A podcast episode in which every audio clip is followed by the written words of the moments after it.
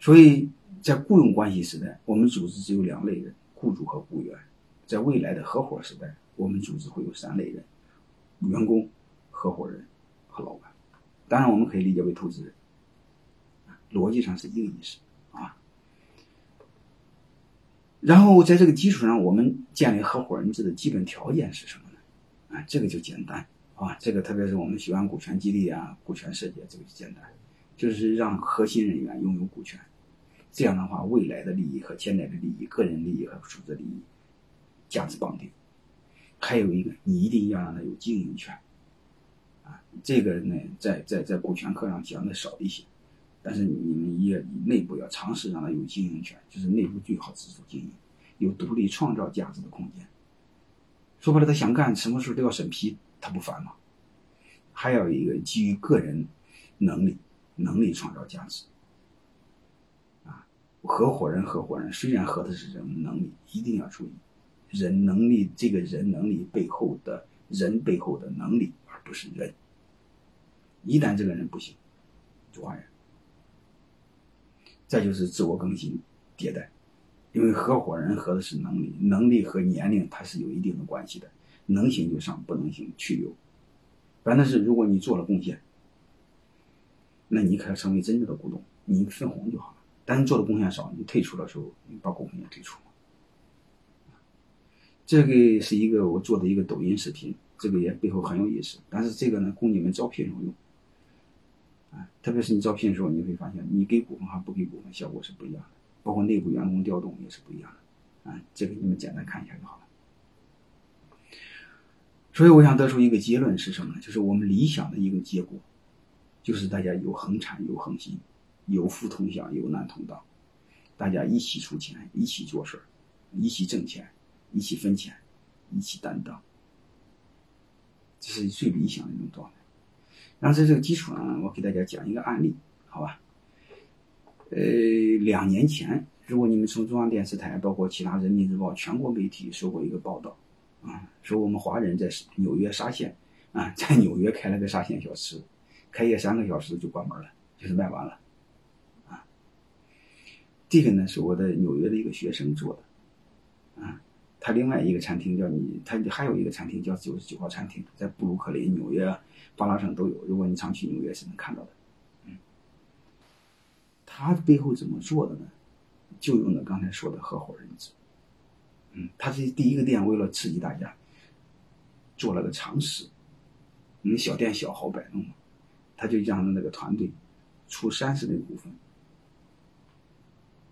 就是入股三十，老板呢？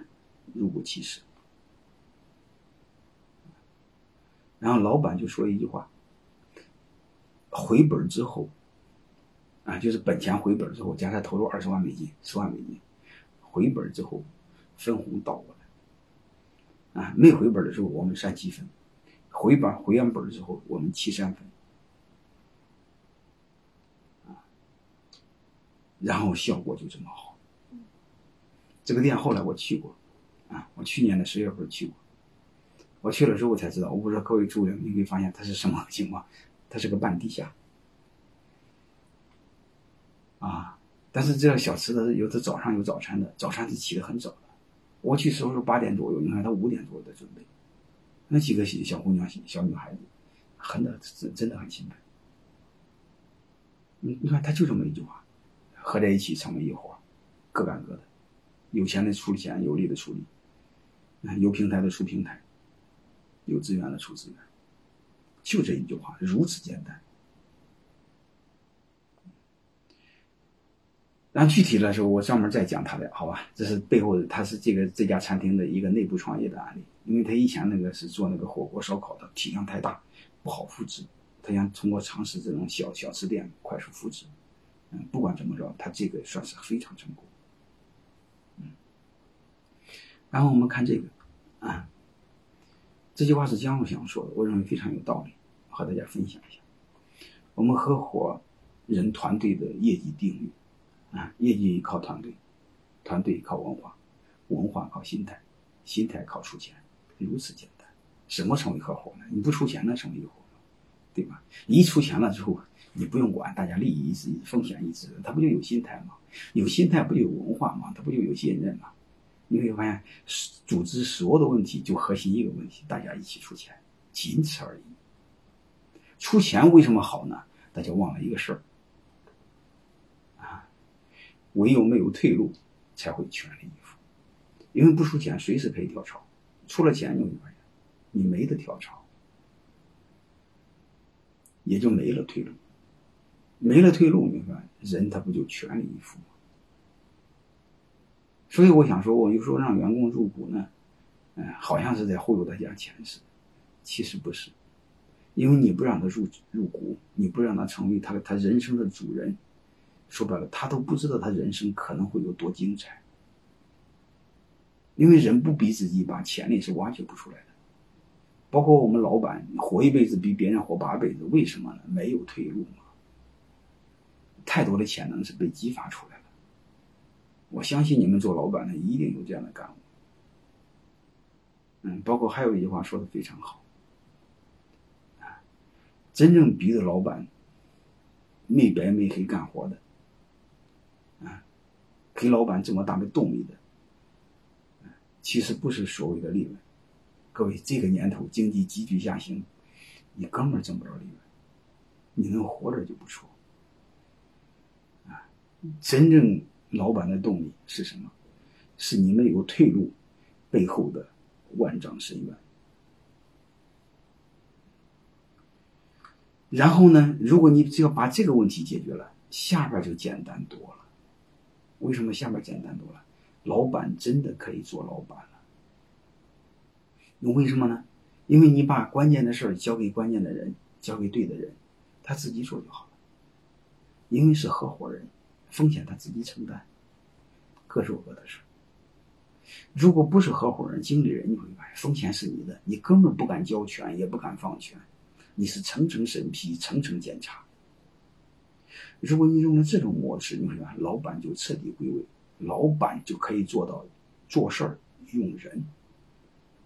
就是你不需要你会这个事你用的人会就好了，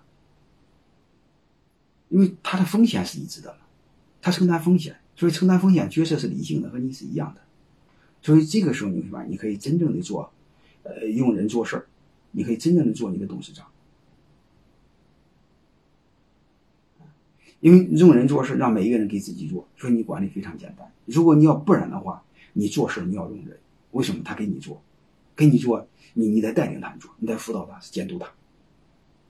这个会企业你发现很累，按让老板会成为组织的天花板，你不涨下边就没法涨。所以我们都喊老板归位，老板做做自己的事，突破组织的天花板。各位，你光想不行，内部的措施得到位。你看他不承担风险，你怎么交权？你怎么分权？你怎么授权？对吧？所以你发现你脱不开。中国企业大部分老板忙得狗似的，天天累死。为什么脱不开？为什么脱不开？因为风险都在你一个人身上。如果他能承担风险，他的风险比你还大，你还不敢交权吗？